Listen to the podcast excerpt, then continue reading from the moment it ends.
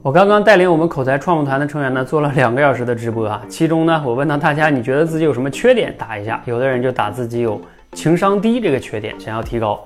哎，很多想要提高情商的人哈，我想请大家首先思考一个问题：你觉得情商高的人往往具备什么样的行为和特点呢？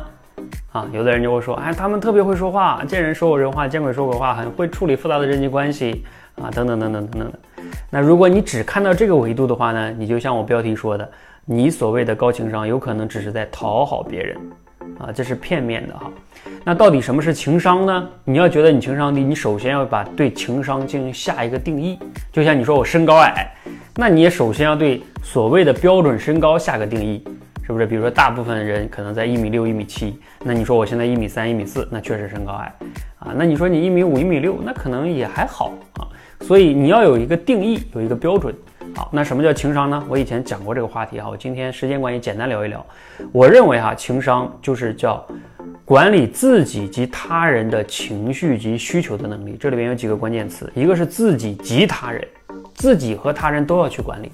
第二是情绪和需求是不同的哦。啊，情绪就是开心啊、伤心、快乐、孤独，这都属于情绪。那需求呢，就是他想要什么，你自己想要什么，他人想要什么。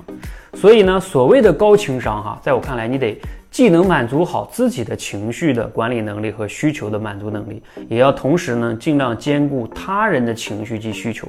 那这样的人在做事的时候呢，自己也舒服，他人也舒服，那我们才能称之为这样人啊，确实是比较高情商的。而如果你只是在一味的讨好他人，让他人开心，自己好好不好无所谓，那你就是在讨好型人格，就是只是在讨好别人。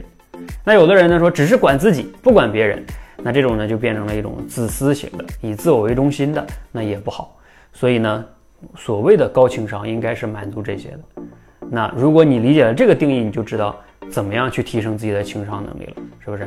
一个是你也要照顾好自己的情绪跟需求，因为你首先要明白自己，你连一个人连自己的情绪跟需求都不理解，你真的能理解别人吗？啊，你可能真的所谓的你去照顾别人的时候，你只是为了让别人给你一个好的评价。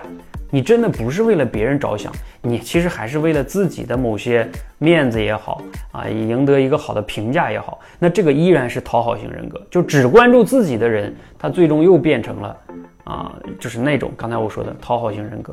你最终真的是为他人的考虑，换位思考啊，再加上也同时考虑好自己的需求，找到这个平衡，才是所谓的高情商。